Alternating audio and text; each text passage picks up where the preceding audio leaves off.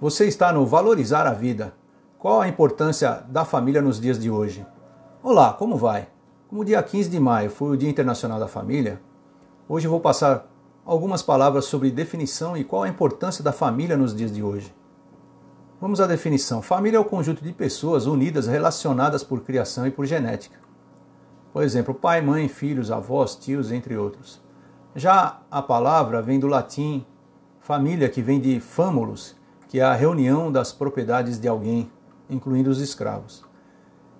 Especificamos acima a família, geneticamente definida, mas família vai muito além disto. A família é uma instituição muito antiga, talvez a mais antiga da sociedade. Outras instituições apareceram ao longo do tempo. Já há muito tempo a família tem um significado que vai muito além da genética. Muitas delas se formaram e se tornaram grandes organizações comerciais e também políticas. Quais os tipos de família e sua importância através dos tempos? Em épocas passadas, em muitas partes do planeta existiam os chamados clãs. Em outros pontos do mundo, as dinastias. Temos também que citar a máfia, que é considerada uma família, chefiada pelo mais velho e, portanto, o mais experiente. Neste tipo de família são integrantes tanto parentes de sangue como outras pessoas sem laço sanguíneo, onde o objetivo é a união e proteção de todos. Ainda falando desse tipo de família, os integrantes são escolhidos e devem se adaptar. O que não se identificar com a família não fará parte da mesma. E fica claro entre os tipos de família e que não fica sujeito à relação genética ou qualquer outra característica é que deve ser consenso entre os familiares a compreensão, o respeito e principalmente a união entre todos. Na atualidade, existem famílias em que o convívio é sob total união, compreensão, respeito e proteção. Ou seja, a união é muito importante e segue princípios básicos de moral e ética. Outras famílias podem ser conservadoras, tradicionais, que se importam mais por padrões externos, comprometidas com o que o mundo vai pensar delas. E certamente ainda temos uma grande parcela de famílias que são as desconjuntadas, desmazeladas, onde impera a falta de tudo que já mencionamos anteriormente, nem mesmo afeto é compartilhado entre eles. Qual a família ideal e como são as famílias de hoje? A família, para que possa ser comparada à família ideal, precisa ter como objetivo algumas qualidades, como ser flexível perante as adversidades, manter a ética, pautar as orientações na prática e na teoria. A assídua presença, principalmente na época das transformações, onde ocorre a formação da personalidade. Tudo isso e mais algumas coisas, mas para começar já seria o suficiente. No entanto, nos dias de hoje, as famílias são limitadas, preocupadas apenas com o sustento material.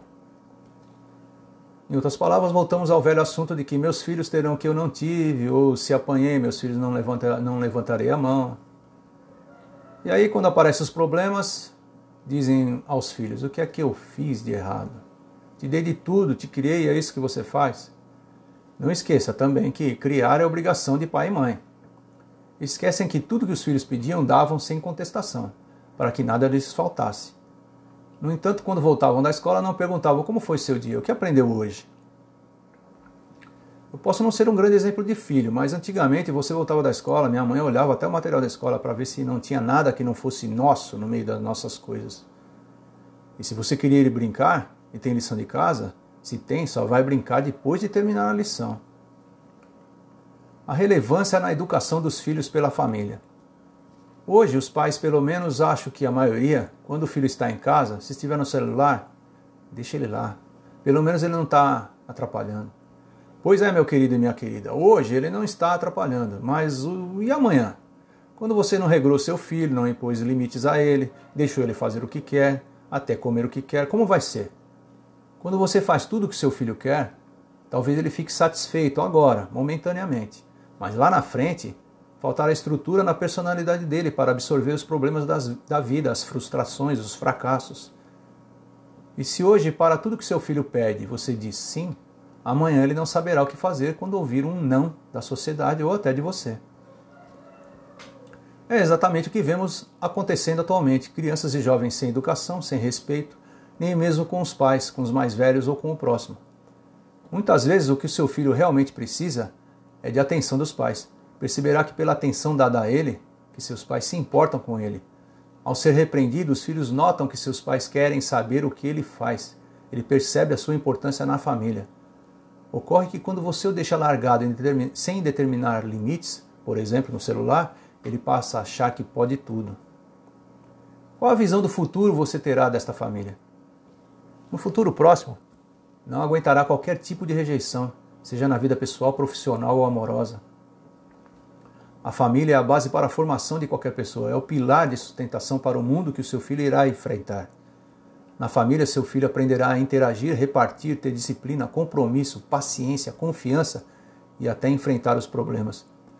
A formação do seu filho exige pela família muita atenção, muito cuidado e muita dedicação. O que mais falta hoje em dia no seio das famílias é o diálogo. Com a dinâmica da vida atual, seus filhos ficam à disposição das informações que podem adquirir fora da família.